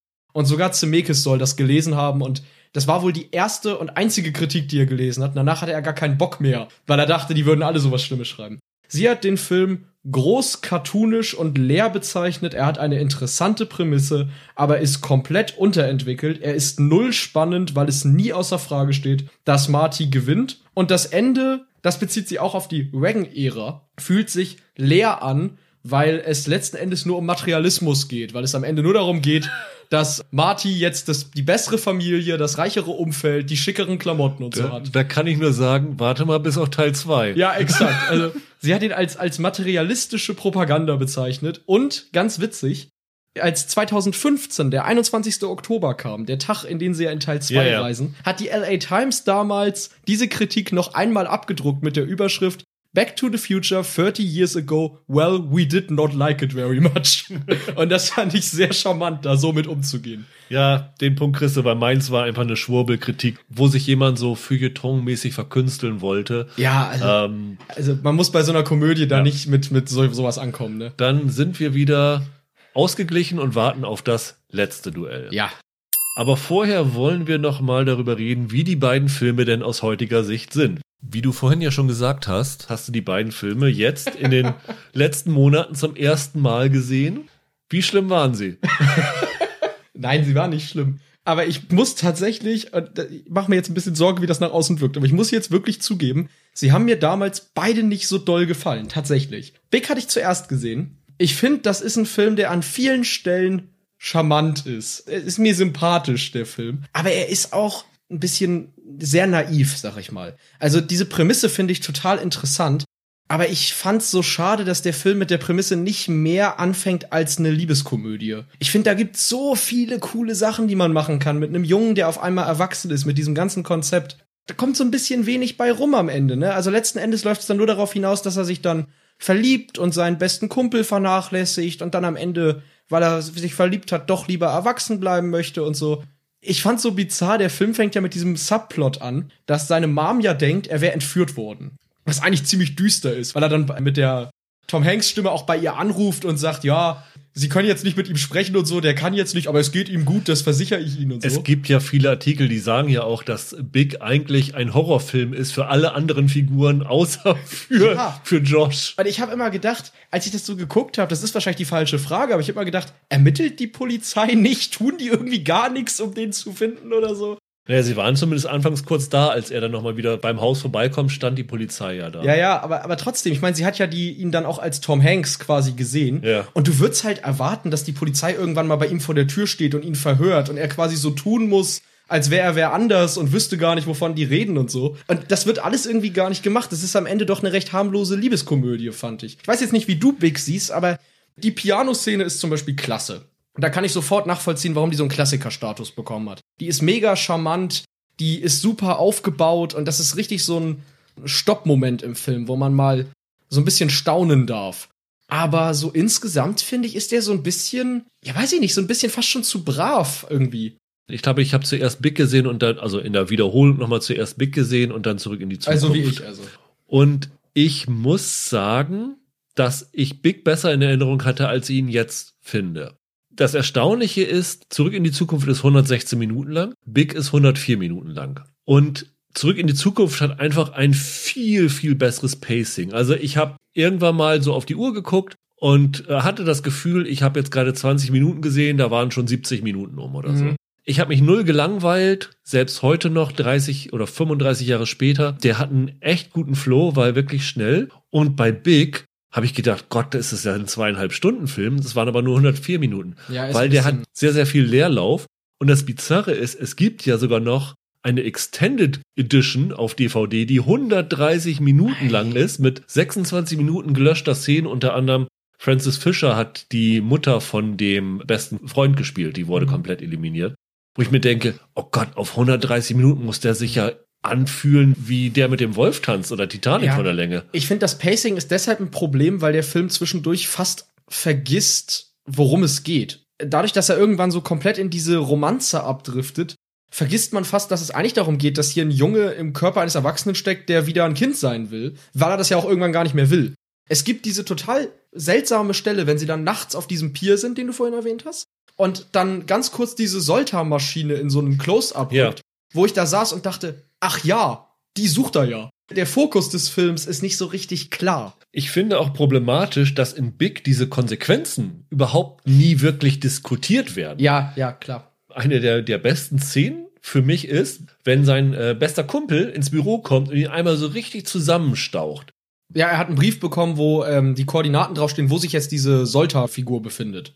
Also die haben, das haben sie ja beim, beim Amt angefragt, Ja, ja, wo, genau. wo, wo die ist und er ignoriert ihn aber total, Genau. der Hanks, und ist so, nee, ich muss hier arbeiten, das ist wichtig. Und, und so wie er ihn zurechtstutzt, da wurde dir das einzige Mal bewusst, was eigentlich davon abhängt von dem Ganzen. Und es ist schwierig. Zurück in die Zukunft diskutiert ständig, was passiert, wenn das und das passiert. Das macht Big nicht einmal. Und Zurück in die Zukunft ist ein Grunde ein Science-Fiction-Film. Aber letztendlich finde ich ihn glaubwürdiger als Big, Ja. wo jetzt dieser kleine Junge auf einmal zum Vizepräsident für Produktentwicklung wird, weil er gerne Spielzeug spielt. Das ist alles absurd. Also ich finde sogar die stärkste Szene in Big ist eine, in der Tom Hanks gar nicht auftaucht, obwohl Tom Hanks die größte Stärke dieses Films ist. Ich finde sehr bemerkenswert diese Szene, in der sein Freund dieses Walkie-Talkie findet, womit sie immer kommuniziert haben, diese roten Walkie-Talkies. Dann feststellt, dass die Mutter dran ist und sich umdreht und die Mutter sitzt am anderen Fenster und guckt rüber und dann machen sie beide das Fenster auf und der Junge sagt ihr kurz, ich bin sicher, er kommt zurück, es wird alles gut werden. Die Szene fand ich extrem berührend, weil der Junge weiß ja, was mit ihrem Sohn ist und sie hat keine Ahnung. Und da habe ich kurz gedacht, Mensch, in diesem Film steckt ja wirklich dramatisches Potenzial. Aber die Familie, die Mutter wird komplett ausgeblendet, sobald der Hanks weg ist. Weil die Filmemacher genau wussten, wenn wir die häufiger einbauen, dann wird das ein ganz anderer Film, weil die muss ja, wie du sagst, Horrorqualen Ja. Leiden. Dadurch, dass sie dann so gar nicht im Film ist, hatte ich dann das Gefühl, na gut, vielleicht ist sie ja froh, dass ihre Blage aus dem Haus ist, weil sie sucht ja offenbar nicht so sonderlich nach ihm.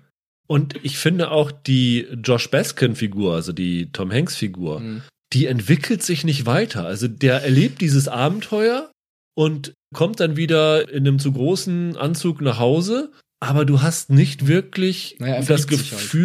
Ja, aber das hat ihn ja irgendwie keine charakterliche Nee, Weiterentwicklung gebracht. Und das ist irgendwie ein bisschen bizarr. Du würdest ja denken, dass so ein Erlebnis muss sich doch irgendwie Ja. dann auch in dieser Figur widerspiegeln. Ja. Und das Gefühl habe ich da nicht. Das ist so ein Abenteuer ohne Konsequenzen. Und das finde ich letztendlich aus heutiger Sicht ein bisschen schwach. Also, das war 1985 bestimmt ein großer Spaß. Ist ein super sympathischer Hauptdarsteller. Ähm, es sind ein paar unterhaltsame Szenen dabei. Es sind ein paar nette Einfälle dabei. Aber letztlich, Der Film ist wirklich ein bisschen unterentwickelt, leider, in, in vielen seiner Ideen, muss man sagen. Und ohne dass ich übrigens jetzt wie der Schwurbler klingen will, den du da eben äh, zitiert hast, aber bezogen auf diese Liebesgeschichte, erstaunlicherweise hatte ich nicht ganz so ein Problem damit, wie ich dachte, als das Ganze losging. Aber es gibt diese dann doch etwas merkwürdige Szene, in der sie sich vor ihm auszieht ja, und er ihr auf die Brüste starrt und sie das Licht ausmacht und er es wieder einschaltet, wie so ein kleiner Junge, der halt da so drauf starrt. Da habe ich so gedacht, ah, na, Und da ist diese Sache ein Problem, die Penny Marshall Hanks gesagt hat, dass er bewusst wie ein Kind spielen soll. Der spielt halt so gut, dass du halt da immer noch das Kind drin siehst. Ja. Und dann ist in dieser Szene dann ein Problem. Also bei Zurück in die Zukunft sind es letztendlich beides Erwachsene und Marty wehrt sich ja auch dagegen. richtig. Und das ist dann doch schon ein bisschen besser gelöst als Ja. bei Big. Ich hätte in Big, glaube ich, besser damit leben können, wenn es diese Szene, wo er ihr auf die Brüste starrt, nicht gegeben hätte, die ja als einzige Szene impliziert, dass die beiden ins Bett zusammengehen. Ah gut, sie schlafen später auch nebeneinander, ja. Aber ich glaube, hätte man diesen Aspekt ignoriert, dass die auch körperlich eine Beziehung zueinander aufbauen, hätte mir das etwas besser gefallen. Wenn die nur eine Freundschaft gehabt hätten, bei der deutlich wird, dass sie romantisches Interesse hat. Aber dadurch, dass da wirklich tatsächlich Sex impliziert wird, Ja. finde ich, ist es, geht's ein bisschen weit. Er ist auch nicht gut gealtert, während ich zurück in die Zukunft extrem gut gealtert finde. Also du hast vorhin gesagt, du fandest ihn nicht so gut, aber ich habe ihn jetzt beim, keine Ahnung, fünften, sechsten Mal, wo ich ihn jetzt gesehen habe, fand ich den immer noch fantastisch. Und ich glaube, das liegt einfach daran, du hast mit Big einen Film von 1988, der 1988 spielt. Und du guckst den heute und siehst, es ist ein alter Film. Du hast aber bei Zurück in die Zukunft einen Plot, wo jemand in die Zeit zurückreist. Das heißt, du hast schon im Plot impliziert, dass es ein Retro-Feeling ist. Und es spielt wenig in den 80ern. Das meiste spielt halt in den 50ern. In dem Moment, wo es eine Zeitreise ist, ist es ganz egal, ob du den Film 1980, 2000 oder 2050 guckst. Es ist immer eine Retro-Geschichte und du kannst das akzeptieren. man sagt ja überhaupt über so Period Pieces, dass sie nicht so schnell altern. Ja. Also auch der Pate wirkt moderner, weil er nicht in den 70ern spielt, sondern in den 40ern. Und da ist was dran. Ich finde auch, dass der wesentlich moderner rüberkommt. Übrigens auch die Effekte sind der Wahnsinn. für die damalige Zeit. Also ich finde, das sieht viel besser aus als einige Sachen, die George Lucas im Nachhinein in Star Wars rein editiert hat. Also das finde ich schon irre. Was nicht funktioniert für mich ist, in den Szenen in den 80ern sieht man ja die Eltern und alle in, In so alt geschminkt, in, ja. auf alt geschminkt. Ja. Und das funktioniert einfach nicht. Egal, ob es Eddie Murphy ist oder äh, zurück in die Zukunft. Da finde ich es dann immer besser, castet andere Schauspieler lieber. Ja, aber Crispin Glover sieht als alter Sack besser aus als als junger Mann. Das muss man mal sagen. Also der sieht, der sieht irgendwie besser aus mit diesem alten Make-up. Ja. Was mir am Anfang an Back to the Future, glaube ich, nicht ganz so gefallen hat, ist genau das, was du eben über Big gesagt hast. Die Hauptfigur entwickelt sich nicht. Marty McFly macht keine Entwicklung durch den ganzen Film über. Das ist ja was, was legendärerweise alle am ersten Film damals kritisiert haben, weshalb er dann im zweiten Teil so eine Schwäche reingeschrieben bekommt, dass er sich leicht provozieren lässt, was ihm dann in Teil 2 Riesenprobleme bringt. Äh, Das hat mich in Teil 1 tatsächlich ein bisschen gestört, weil es letzten Endes ja nur darum geht, wie kommt er zurück und wie bringt er seine Eltern zusammen. Also die eigentliche Charakterentwicklung macht Crispin Glover und nicht Marty McFly. Der entwickelt sich eigentlich gar nicht den ganzen Film über. Als ich ihn jetzt dann das zweite Mal gesehen habe, jetzt für diesen Podcast nochmal, hat mir der Film etwas besser gefallen, weil ich das quasi vorher wusste. Und dann kannst du dich mehr darauf einlassen, dass das so ein, im, im Kern ist das ein simpler Abenteuerfilm. Also wirklich so im Stil von so alten Adventure-Geschichten. So ist Serious, ja. Genau, richtig, ist der gedacht. Und auch die Musik von Alan Silvestri, die ja legendär ist, klingt überhaupt nicht nach einem Science-Fiction-Film, sondern eher nach so einem Errol Flynn-Piratenfilm. Das finde ich total bezeichnend. Und da hat mir der Film deutlich mehr Spaß gemacht. Wobei ich aber sagen muss, mir gefallen all diese Sachen, die so im Highschool-Milieu spielen im Film, viel besser als die Zeitreisenummern.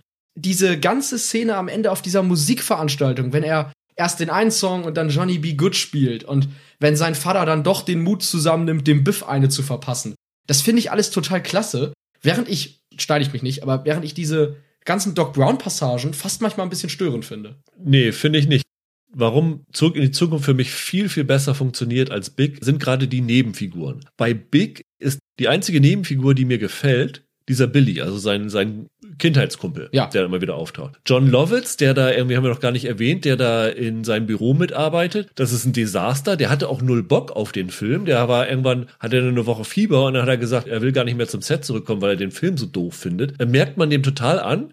Der ist da völlig deplatziert, Ja. den hätte ich sofort rausgeschnitten. Ich finde Elizabeth Perkins nicht besonders gut und den Rivalen von ihm finde ich auch richtig, richtig schlecht. Hingegen bei Zurück in die Zukunft, ich finde die Leah Thompson in der jungen Version, also in den 50ern, finde ich großartig. Ich finde auch, die ist sensationell. Total unterschätzt irgendwie, weil man spricht immer dann doch über Christopher Lloyd eher als. Genau. Aber ich finde, sie ist ein absoluter Scene-Stealer. Sie ist super. Christopher Lloyd als Doc ist natürlich exzentrisch und übertrieben. Kann ich verstehen, wenn man da sagt, das ist mir too much, aber ich finde den super äh, gut. Ich mag den Thomas F. Wilson als Biff. Das finde ich so ein richtig schöner, stereotypischer Bösewicht, der da richtig gut reinpasst. Nur Crispin Glover geht mir auf den Senkel. Ja, wobei ich sagen muss, lustigerweise, dadurch, dass die Rolle den, die meiste Zeit des Films auch sehr nervig sein soll, passt er dann wieder, ne?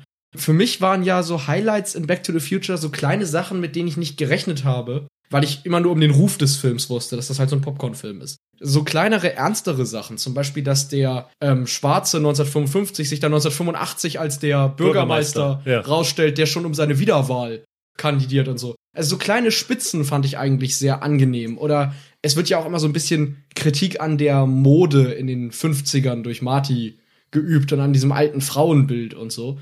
Und das waren so Sachen, die ich eigentlich ganz cool fand. Und ich glaube, warum mir Teil 1 beim ersten Mal sehen gar nicht so in Erinnerung geblieben ist, ist, weil ich sie alle drei am Stück gesehen habe und ich den zweiten noch viel herausragender finde. Mhm. Also das ist der für mich noch um Weiten überlegene Film. Ja, würde ich sogar zustimmen. Also ich fand den zweiten auch besser.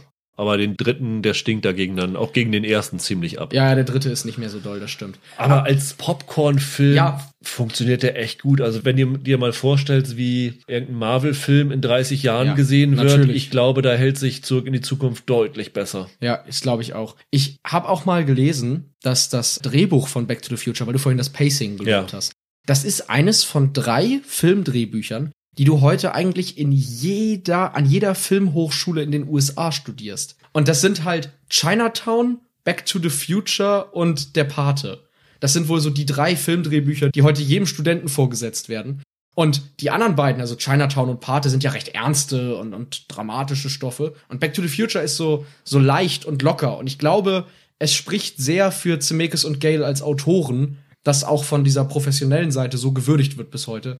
Das Irre im Film ist ja, wenn du so die ersten 15, 20 Minuten guckst, bis dann die libyschen Terroristen kommen und dann die Zeitreise losgeht, jeder Nebensatz, der im Film fällt, in diesen ersten 20 Minuten, spielt später nochmal eine Rolle. Von der Bemerkung hin, dass diese Uhr saniert wird, weil sie damals bei einem Blitzeinschlag zerstört wurde. Über so Geschichten wie alles, was die Mutter und der Vater erzählen. Ne? Es gibt, glaube ich, keinen Film, der so viel Exposition so gut verstecken kann. Ja, und vor allem so schnell. Ja. Also wirklich, was die dir an Infos. Selbst dieser äh, Grafikgimmick mit der Two-Pine Mall, Ja. wo dann nachher dann die Lone Pine Mall raus wird. Ganz genau. Es gibt sogar der erste Shot des Films. Es sind ja diese ganzen Uhren bei Doc Brown im, im Zimmer. Die alle auf die gleiche Zeit sind. und da gibt es eine Uhr, an der so ein Mann an einem Zeiger. Die. Harold Lloyd Uhr. Genau. Und genau diese Szene zitieren sie dann ja, Ja. später am Ende des Films. Also, das finde ich dermaßen irre. Und ich habe mal irgendwo gelesen, habe ich jetzt nicht überprüft, aber dass jede Szene, sobald die Zeitreise beginnt, jede einzelne Szene auf irgendetwas beruht, was in den ersten 20 Minuten erwähnt Ja. wird. Das finde ich ist schon große Klasse. Das muss dir mal so gelingen als Ja. Autor. Das finde ich bemerkenswert. Genau. Also, wer zurück in die Zukunft jetzt schon länger nicht mehr gesehen hat, guckt es euch unbedingt nochmal an. Ja, es- es ist wirklich ein, ein großes Vergnügen. Absolut. Und haut den zweiten hinterher. Der ist viel zu unterschätzt, muss man sagen. Dann kommen wir zu unserem letzten Duell. Merch Madness.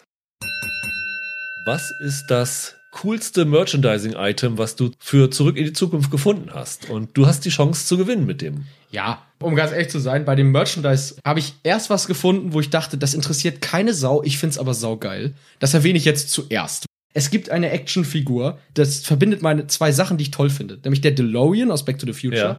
Und der kann sich, indem du einfach auf den Knopf drückst, in einen Transformers umverwandeln. Oh Gott. Und das finde ich, ich habe als Kind mit Transformers gespielt.